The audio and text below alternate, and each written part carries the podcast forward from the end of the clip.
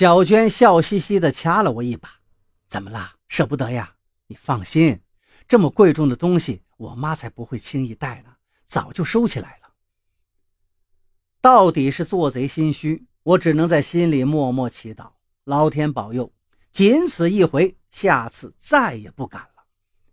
过了几天，我去找小娟，家里只有她一个人。我问她爸妈去哪儿了，小娟嘴一撇道。都是你那句话闹的，什么假玉器多得很呀，弄得我妈一直疑神疑鬼的不放心。这不，今天一大早就拽着我爸去做鉴定了，听说光鉴定费都要好几百呢，这不是纯浪费钱吗？完了，我仿佛当头挨了一棒，一屁股坐了下来，呆若木鸡。小娟一见，不解地问道：“哎，你怎么了？鉴定就鉴定呗。”花钱买个放心嘛！你又是学这个的，总不会真上当了吧？我苦笑着说道：“呃，这个呃，当肯定不会上的，只是我觉得鉴定费太高了。这有什么呀？我妈说了，如果是假的，就去消协投诉，找老板退货去。天哪，我怕的就是这个呀！这个事儿真要闹腾起来，我还有脸活吗？”事不宜迟，我得抢先赶到珠宝店去，只能求老同学替我背黑锅了。可是听说卖假货要加倍赔偿，还得罚款呢。就算他肯，这钱还得我来掏啊。可是我哪来这么多钱呢？正在我胡思乱想之际，门铃叮咚一响，小娟她爸妈回来了。小娟嘴快，一开门就问道：“怎么才回来呀？”鉴定了吗？真的假的？值多少钱呀？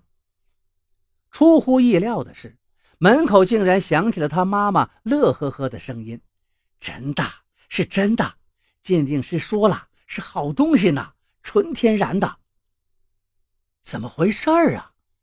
我脑袋一时转不过弯来了。直到小娟把一张鉴定证书放在面前，我才确信它是真的。度过了一场劫难，我小心翼翼地拿起玉镯仔细查看。哎，这不是我在柜台里见到的那只真的翡翠玉镯吗？怎么会到这儿了？我思来想去，终于恍然大悟，一定是当时营业员给拿错了。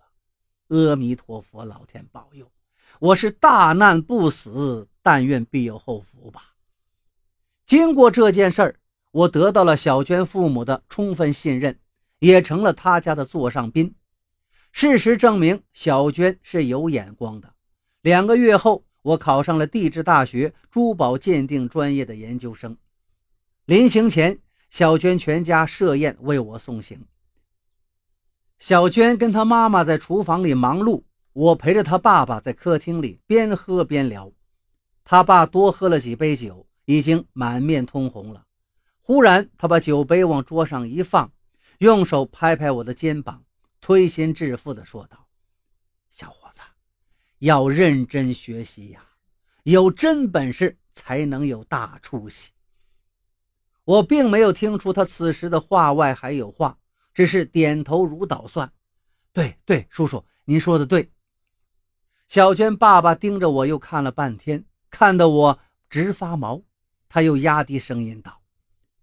记住了，别净买假货，知道吧？上次那个玉镯是染色的，我背着小娟他妈，另外又买了个真的给她换了。啊！我的脑袋立刻嗡的一声，差点没从椅子上栽下去，嘴里喃喃地问道：“叔叔，您您早就看出来了？”小娟爸爸脸上似笑非笑，喉咙里嗯了一声。我愣了片刻，才忽然想起，小娟老早似乎提过，我的这位准岳父大人早年曾是地质学院的高材生。老天爷呀，买镯子的时候，我怎么就把这么重要的信息给忘了呢？原来我一直都在班门弄斧啊！老头似乎是看出了我的心思，微微一笑，道：“不瞒你说，为了这个镯子。”花光了我好几年的私房钱呐！